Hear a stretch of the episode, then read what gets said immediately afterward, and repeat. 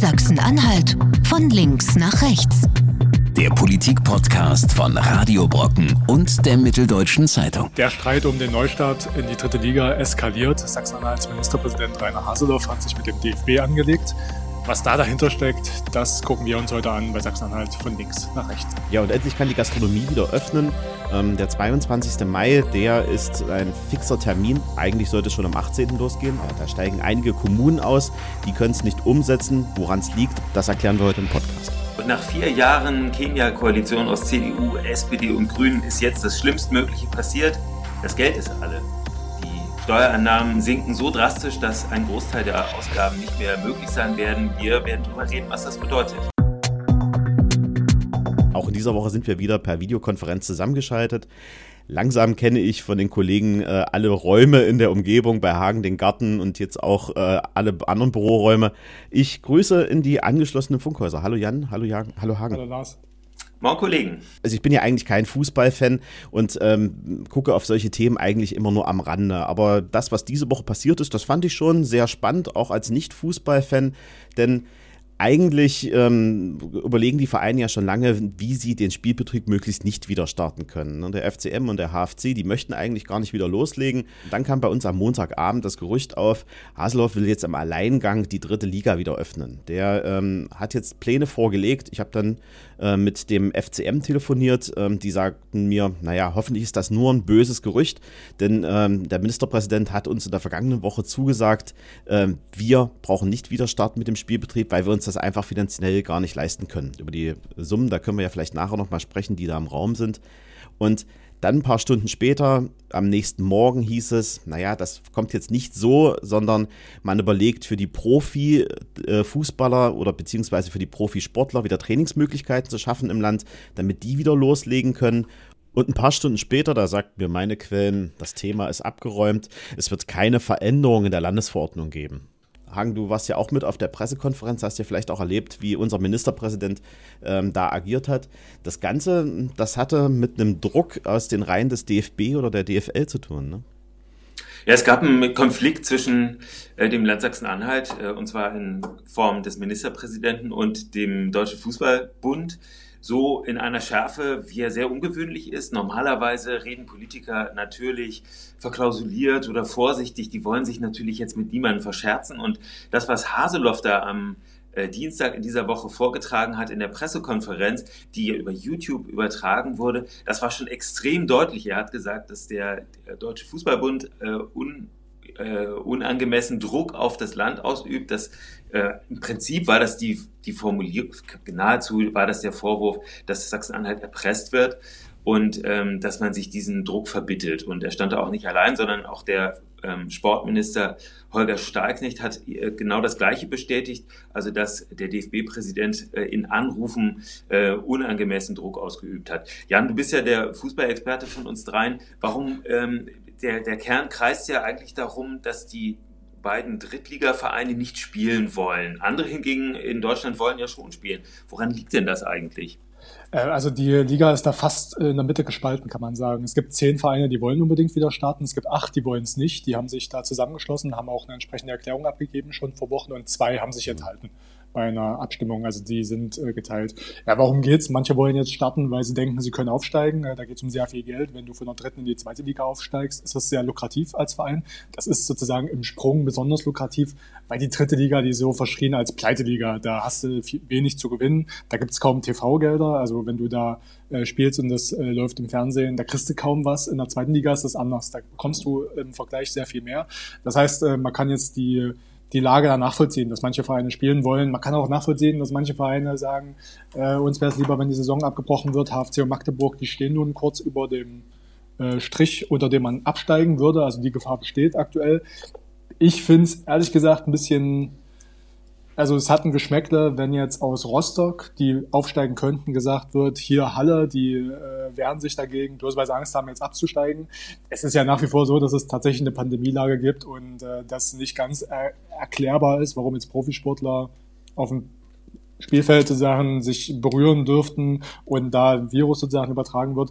Ja, das ist jetzt eine ganz schwere Diskussion, kaum aufzulösen und darum es geht also, das Ganze Es geht also im Kern um Geld. Es geht darum, wie Ja. sich die Vereine finanzieren. Und die Finanzierung ist eben sehr unterschiedlich. Erste und zweite Bundesliga bekommen sehr viel Geld aus, aus äh, Fußballrechten im Fernsehen, die dritte Liga nicht. Und deswegen ist da die Bereitschaft, jetzt äh, wieder loszulegen, wenn man nicht mal äh, Fußballfans ins Stadion lassen kann, eben sehr gering. Also die, die Einnahmen aus den Eintrittsgeldern sind die Haupteinnahmequelle in der dritten Liga und die hätten eben der HFC und der FCM nicht. Ähm, Und das ist sozusagen die eine Lage und die andere ist dann eben diese Pandemiekrise, die, die Frage, was können wir eigentlich in dieser Zeit machen? Welche Sportarten sind möglich? Und die Rechtslage ist eindeutig. In Sachsen-Anhalt darf bis zum 27. Mai kein Fußball gespielt werden, kein richtiger Fußball. Man darf Sport trainieren. In Fünfergruppen darf man sich auch einen Ball hin und her schieben. Aber man darf eben jetzt nicht wie in einem richtigen Fußballmatch ähm, irgendwie sich so nahe kommen. Das ist eben ausgeschlossen. Und Sachsen-Anhalt hat die Regeln gesetzt. 27. Mai, bis dahin geht erstmal gar nichts. Da soll aber eben schon das erste, sollen die ersten Spiele stattfinden. Ja, und es geht ja auch um dieses Wettbewerbsverbot. Das ist ja die, genau die Klausel, die da in der Corona-Verordnung drinsteht. Und das hat ja auch weitere Folgen. Wenn man jetzt sagen würde, der Profifußball, der darf wieder Wettbewerbe durchführen, dann steht die Frage natürlich im Raum, warum kann ich mit meiner Kreisliga, mit meinem kleinen äh, Sportverein oder vielleicht auch in einer Schulgruppe nicht wieder Fußball, Handball, Volleyball, all das machen, wenn die Großen das auf dem Stadion auch können. Also diese Diskrepanz, die wird man wahrscheinlich schwer kommunizieren können. Und es geht natürlich auch ums große Geld, das hast du ja gerade schon gesagt, die Vereine, denen fehlt es dann am Ende des Tages, ich glaube, Keinig hatte zu mir gesagt, ähm, 750.000 Euro brauchen die, äh, wenn sie jetzt in den Spielbetrieb wieder einsteigen würden. Und das, was da runtertropft von den äh, ähm, Fernseheinnahmen, das sind ja, glaube ich, nur 350.000 Euro. Das ist ja wirklich ein, nur ein Tropfen auf einen heißen Stein. Und da hatte ich äh, dementsprechend auch mal die Frage in Richtung äh, Landesregierung gestellt, ob es da Unterstützung gibt, finanzielle Unterstützung. Und da ist momentan noch nichts äh, in Sicht. Es geht erstmal in die nächste Gesprächsrunde äh, mit dem Ministerpräsidenten. Ja, also es geht um viel Geld, es geht andererseits um Gerechtigkeit, du hast es angesprochen, weil sich natürlich Jugendliche, die derzeit äh, in irgendeinem Verein gern trainieren würden, es nicht dürfen und äh, wenn jetzt die Profis loslegen würden, wäre das kaum vermittelbar und da hat man einfach die Empörung äh, der beiden Spitzenpolitiker, nämlich des Ministerpräsidenten und des Innenministers wirklich äh, wahrgenommen. Äh, Jan, du hast ja das auch angesehen. Beschreib doch bitte nochmal, wie, wie die beiden bei dir angekommen sind. Also die Bombe war eigentlich, äh, dass Haseloff gesagt hat, völlig sozusagen unvorbereitet und das wusste auch kein Zuschauer, dass Haseloff gesagt hat, in diesem Telefonat mit dem DFB ist den Vereinen gedroht worden, dass denen die Lizenz entzogen wird, wenn der Spielbetrieb nicht losgeht. Das ist natürlich, wenn das so gewesen sein sollte, eine ziemlich irre Lage, weil die Politik beziehungsweise die Landesregierung die entscheidet ja, was ist erlaubt, was ist nicht erlaubt. Und sie hat halt erlaubt, äh, also nicht erlaubt, dass äh, Fußballspiele stattfinden.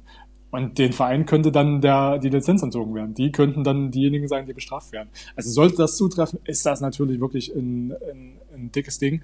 Der Ähm, DFB bestreitet das, muss man Ja, dazu sagen. genau, die der DFB sagt, in dem Telefonat sei das nicht so gesagt worden. Ähm, wir waren nicht dabei, es war ein Telefonat im kleinen Kreis, es steht Aussage gegen Aussage. Die Vereine haben, kennen diese Aussage übrigens auch nicht. Ähm, ich hatte die beiden großen Vereine in Sachsen-Anhalt auch angefragt, ob sie sowas schon mal gehört hätten, dass ihnen vielleicht sogar selbst mit Lizenzentzug gedroht wurde. Und beide haben das erstmal verneint äh, und sagen, also diese Aussage kennen sie auch nicht. Andererseits ist es jetzt so, einer kann nur Recht haben. Ja, das ist, äh, also da sieht man, wie hart dieser Streit geführt wird. Und jetzt hat man sich da irgendwie so verrannt. Also die einen sagen, wir können das überhaupt nicht nachvollziehen. Also Haseloff hat gesagt, was der DFB hier macht, der, ähm, äh, der, der kommt hier mit Druck äh, gegen die Vereine, der übt Druck auf die Politik aus. Äh, das verbittet er sich. Der sagte, es ist unerträglich, wenn sowas passiert. Der DFB, der macht sozusagen äh, das andersrum und sagt, ähm, hier wird Blockadehaltung eingenommen von Landesregierungen und Vereinen. Also da macht man sich jetzt gegenseitig Vorwürfe. Mal gucken, äh, ob, welche Lösungen es da gibt. Da wird es sicherlich irgendeine Art von Kompromiss geben, dass die Vereine nicht so stark bestraft werden, die jetzt äh, möglicherweise absteigen müssten.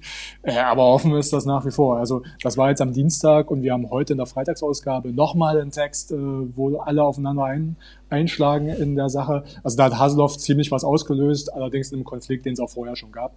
Aber ähm, das, was Haseloff da in der Pressekonferenz gesagt hat, das hat nochmal richtig Öl ins Feuer gegossen. Wundert euch eigentlich, dass Haseloff das Thema so an sich zieht? Weil wir haben hier einen Sportminister, der auch auf einer ähm, interministeriellen Ebene im Bund ähm, das Thema eigentlich aufgreifen könnte und darüber kommunizieren könnte und auch da sich im Austausch befindet, so wie mir das auch erklärt wurde. Und plötzlich ist das jetzt ein Ministerpräsidententhema, der ja offenkundig jetzt auch nicht der sportaffinste ist, wie mir auch aus den Kreisen der Vereine so zurückgespiegelt wird. Ja, meine Vermutung, meine Vermutung ist, ähm, dass ganz einfach äh, die Kette so gewesen ist, dass der DFB-Präsident beim Ministerpräsidenten angerufen hat. Der hat jetzt versucht, möglichst oben Verbündete zu finden ähm, in der Landespolitik und hat einfach mal den Regierungschef angerufen und äh, ist dann da auf dieses Echo gestoßen. Ähm, der Sportminister ist selber auch im Austausch mit äh, den anderen Sportministern und mit, dem, mit den Fußballverbänden, aber offensichtlich getrennt.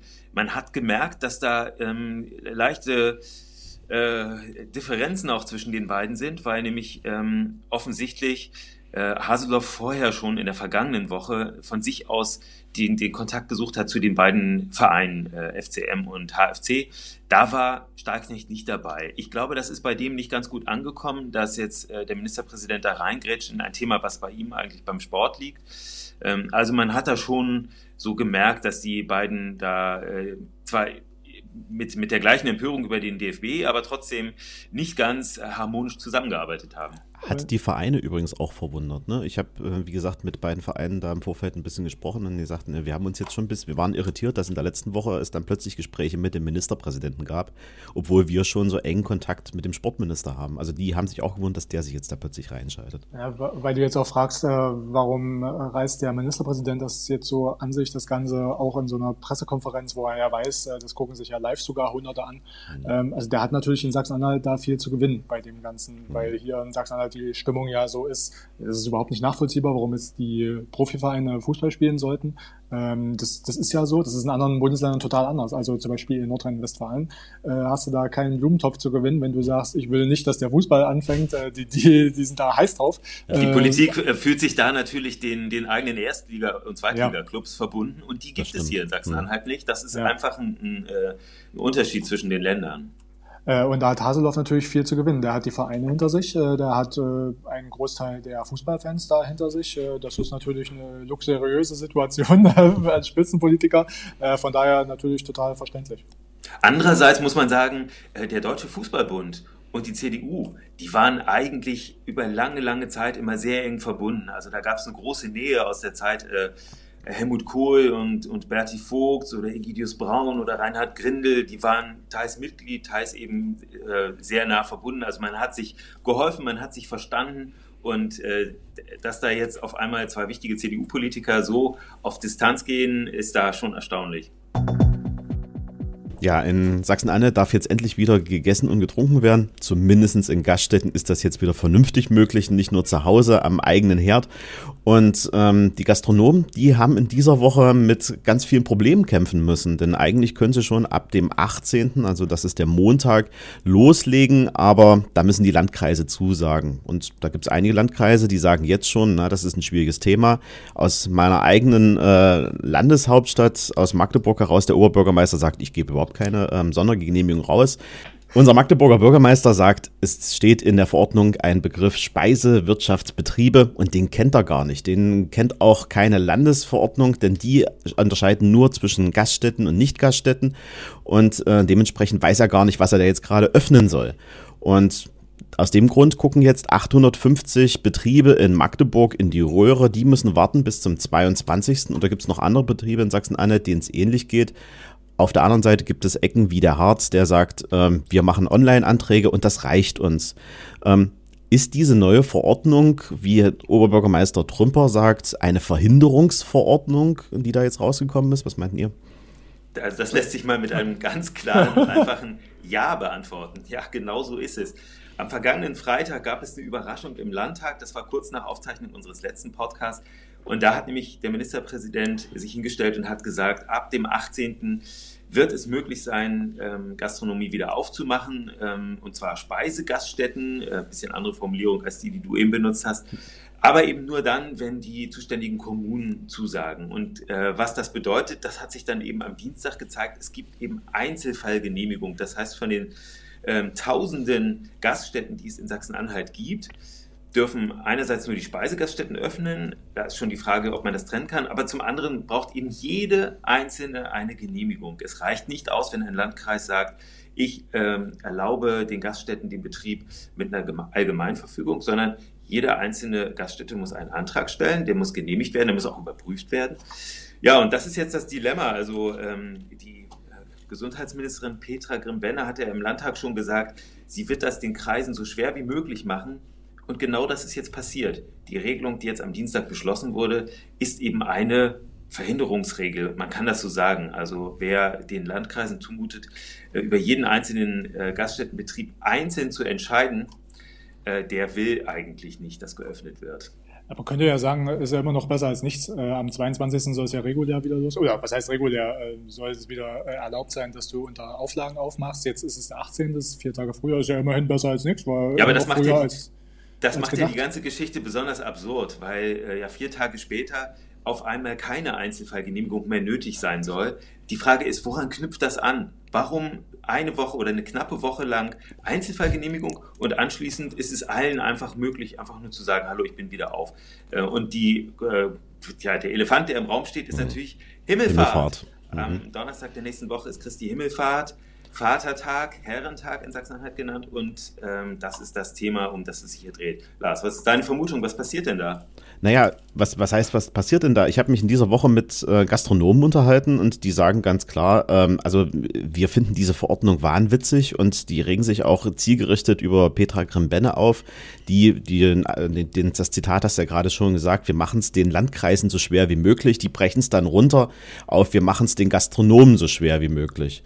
Denn mir sagen die Gastronomen, wir machen einen riesen Umsatz zur Himmelfahrt. Also da sind äh, fünfstellige Beträge an einem Tag im Raum, die man dann schnell mit Bierausschank, mit ähm, tollem Essen in der Gastronomie macht. Und die meisten Gastronomen, die würden natürlich gerne an Himmelfahrt auch einen klassischen Bierwagen irgendwo hinstellen oder einen Grill oder ähnliches.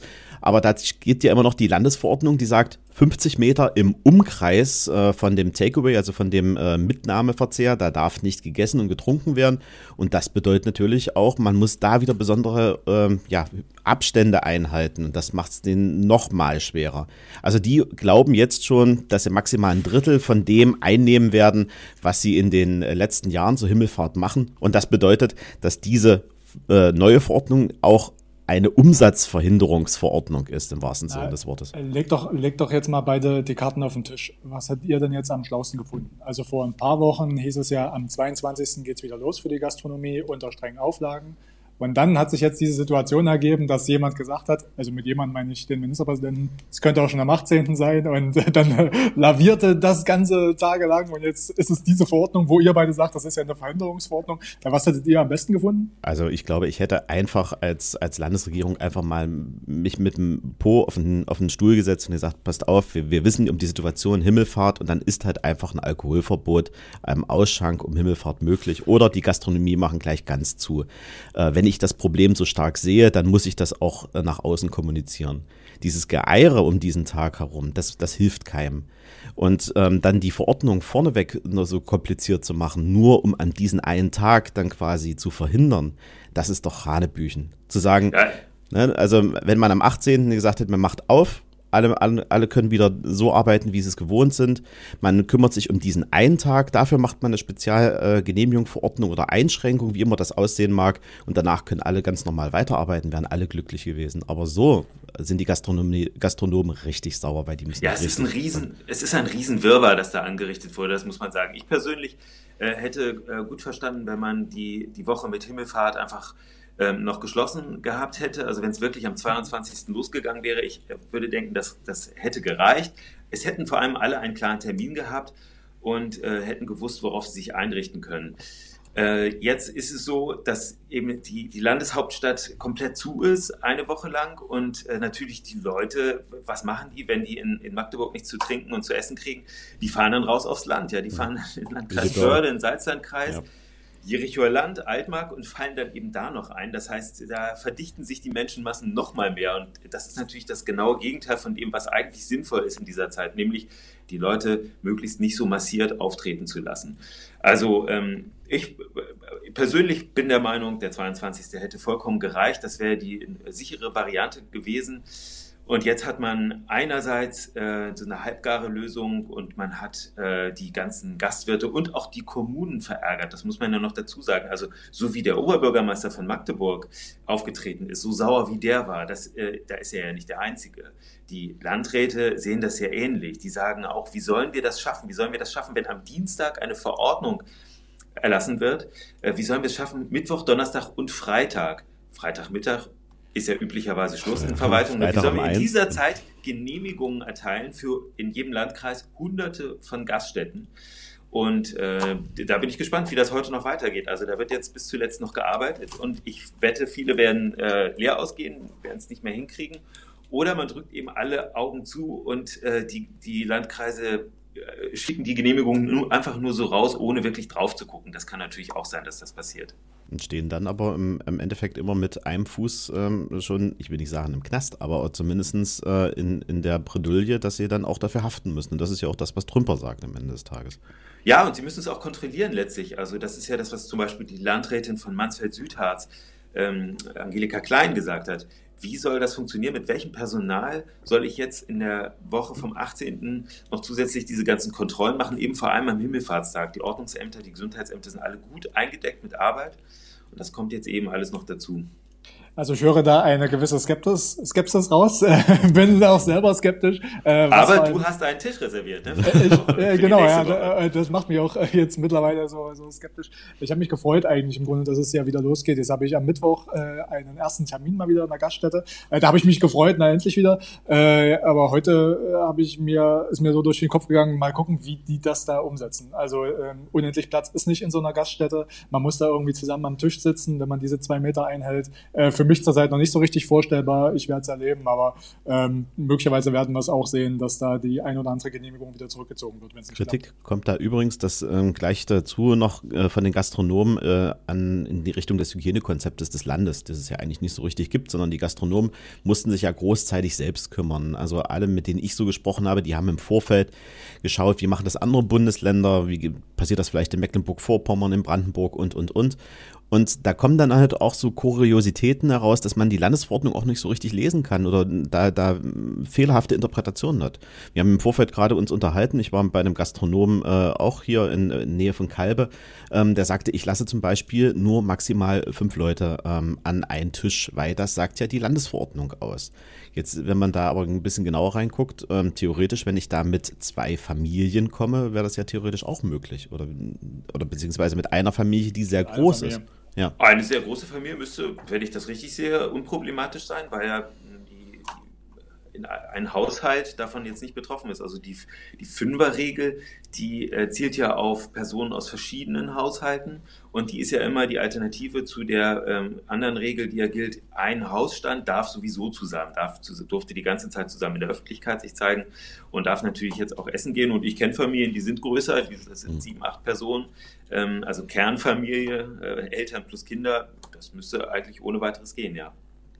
Und auch die äh, Umsetzung der Hygieneregeln da vor Ort, da gab es ja auch keine richtig klaren Ansagen. Die Gastronomen, die haben sich jetzt natürlich versucht, möglichst äh, deutlich abzusichern. Die haben jetzt teilweise, ich war jetzt in, in Gaststätten drin, da sind dann Tische in der Mitte freigelassen worden. Da steht dann da reserviert für Corona. Und ähm, die Spuckschütze dazwischen, die sind dann auch da. Das, das steht hier in der Verordnung nicht drin, aber die machen es jetzt mittlerweile schon und sagen, wir machen lieber eine Trennwand nochmal zusätzlich dazwischen. Das kostet natürlich alles Geld und das wird auch teilweise gar nicht wieder reingespielt, denn die müssen damit von ausgehen, die haben jetzt nur noch maximal die Hälfte der Plätze und haben dann aber deutlich mehr Kosten und das werden wir am Ende auch zahlen. Viele Gastronomen haben mir jetzt schon erzählt, naja, mindestens einen Euro packen wir jetzt drauf äh, als Hygieneaufschlag, damit wir zumindest die Kosten für Einwegkarten, steht nicht in der Verordnung, machen die meisten aber, Handschuhe oder Mundschutz ähm, zumindest wieder rauskommen. Das habe ich jetzt richtig verstanden, dass in dem Kundenbereich äh, Plexiglasscheiben aufgebaut sind. Oder Zwischen den Tischen, ja. Es gibt also in, in verschiedenen Restaurants äh, sind dann quasi Trennwände eingezogen, damit man sich zusätzlich sicher sein kann. Mhm. Gemütliche Zeiten, naja, unterm Strich, vielleicht sollte man nochmal äh, sehen, was das ja alles auch bedeutet. Also wenn die Gastronomie wieder aufmacht, äh, dann ist das ja schon eine, eine deutliche Normalisierung des normalen Betriebes, auch wenn es nicht so gemütlich sein wird wie sonst in den Zeiten. Also dein Essen, Jan, das wird natürlich unter anderen Umständen stattfinden, aber ihr werdet bedient, ihr müsst nicht selber in der Küche stehen, ist ja auch schon mal ein Fortschritt. Und das ist ja ein Fortschritt von vielen. Also die äh, unter, die, die Geschäfte sind komplett wieder geöffnet. Ähm, es ist wieder möglich einzukaufen und äh, damit ist ja die Lage eigentlich schon eine sehr andere als noch vor ein paar Wochen, wo wir nicht wussten, machen demnächst auch noch die Lebensmittelläden zu. Wie soll das überhaupt weitergehen? Also die niedrigen Infektionszahlen machen es eben doch möglich, das Leben langsam wieder äh, anzunähern, dem, was wir früher gewohnt waren dieser Woche gab es die Steuerschätzungen. Das ist ein altes Ritual. Das sieht so aus, dass der Bundesfinanzminister in Berlin verkündet, was die Steuerschätzer, das sind Experten aus allen Ländern, aus der Finanzverwaltung, errechnet haben, wie viel Steuern es geben wird. Es ist also eine Prognose, sie blickt in die Zukunft, ähm, aber es ist eben die wichtigste Planungsgrundlage für alle Finanzpolitiker. Und diese Planungsgrundlage, die bricht jetzt sozusagen weg, ähm, und zwar im Bund, in den Ländern und in den Gemeinden das Geld fehlt einfach. Die aktuelle Prognose ist eben für Sachsen-Anhalt, dass äh, 1,2 Milliarden Euro in diesem Jahr fehlen werden. 1,2 Milliarden bei einem Haushalt von gut 12 Milliarden. Das heißt, fast 10 Prozent der Ausgaben werden nicht möglich sein. Ja, äh, Lars und Jan, jetzt frage ich euch mal, wenn euch auf einmal 10 Prozent eures Einkommens fehlen würden, wie würdet ihr eigentlich umsteuern? Was wäre da jetzt äh, das Erste, was ihr machen würdet? Ja, ich kann nicht mehr essen gehen, das konnte ich bis jetzt auch nicht. ähm, das hätte aber, ich jetzt auch gesagt. aber ansonsten, äh, naja, 10 Prozent, das ist schon eine Menge, weil man muss ja überlegen, ähm, man hat ja so stehende Kosten im Monat, das ist die Miete, das ist äh, äh Gas, ähm, das ist ähm, Elektrokosten, Internet. Daran kannst du nichts machen. Genau, genau so. Und dann, ähm, daran kann ich nichts drehen. So, und dann kommen natürlich alles, was flexibel ist, also alles, was so ein bisschen Spaß macht. Und ich glaube, da wird es wahrscheinlich auch äh, in Richtung Landes Bundesregierung gehen. Das sind ja meistens die, die dann am ersten leiden müssen, sind die wahrscheinlich, die jetzt schon am längsten leiden. Das ist so die Kulturszene, ähm, wo am ehesten man dann auch mal schnell mal einen Euro wegpacken kann. Denn ich sag mal, an einem Krankenhaus wird man ja wohl nichts sparen können gerade. Okay, du würdest, das ist die, die naheliegende Lösung der, der Frage, du würdest also gucken, was kannst du einsparen? Und ja. wenn man jetzt mal die gleiche Frage an die Landesregierung stellt, dann kommt eben nicht, ja, da müssen wir jetzt mal sparen, sondern dann kommt, warten wir doch erstmal ab. Das ist tatsächlich das, was der Finanzminister am äh, Donnerstagabend gesagt hat, äh, als Reaktion auf die Steuerschätzung. Wir müssen jetzt erstmal abwarten, sagt er, bis die nächste Steuerschätzung kommt. Es soll jetzt noch eine zusätzliche Steuerschätzung Anfang September geben, die ist normalerweise nicht im Turnus drin, aber ähm, das Land will oder der Finanzminister will jetzt erstmal gucken, kommt es wirklich so schlimm oder ähm, wird es vielleicht doch noch ein bisschen besser? Also bevor jetzt irgendwelche Maßnahmen getroffen werden, wartet man erstmal. Am Dienstag wird im Kabinett diskutiert, aber es gibt eben jetzt noch keine Sofortmaßnahmen. Also der Finanzminister sagt jetzt zum Beispiel nicht, ab sofort die Sachen, Lars, wie du gesagt hast, die Spaß machen, die können wir uns jetzt nicht mehr leisten. Diese Aussage kommt erstmal nicht. Spannende Aussage, weil am Ende ähm, wäre es ja vielleicht auch schlauer zu sagen, wir schauen jetzt schon mal, wie wir die Kurve abflachen. Das haben wir ja schon in anderen äh, Bereichen jetzt gerade gelernt, wie sowas funktioniert ähm, sondern man fährt erstmal weiter voll Dampf im schlimmsten Falle voraus in ein noch schlimmeres Loch, was sich dann auftut. Also das finde ich ja schon ein bisschen kritisch.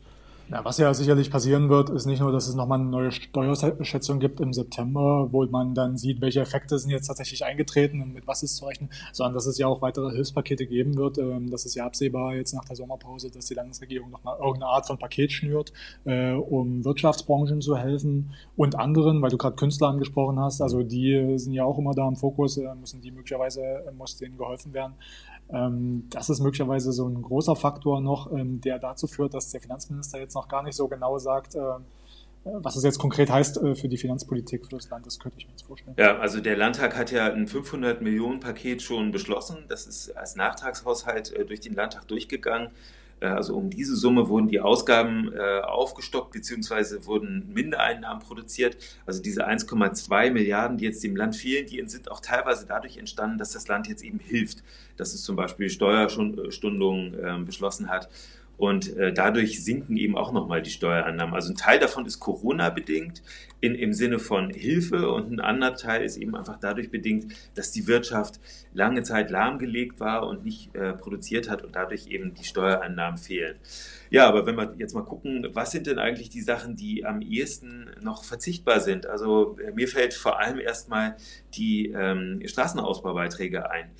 Die sind nämlich noch nicht formal beschlossen. Zwar ist Geld bereitgestellt im Landeshaushalt, aber es gibt noch kein Gesetz, mit dem geregelt wird, wie genau die Entlastung für die Bürger kommen soll. Und natürlich müsste eigentlich die Landesregierung da oder die Landespolitik insgesamt da als erstes anfangen. Also das, was noch nicht mal beschlossen ist, ähm, lässt sich natürlich vergleichsweise leicht streichen. Aber wenn das jetzt diskutiert wird, äh, wir ahnen, was dann für Reaktionen kommen.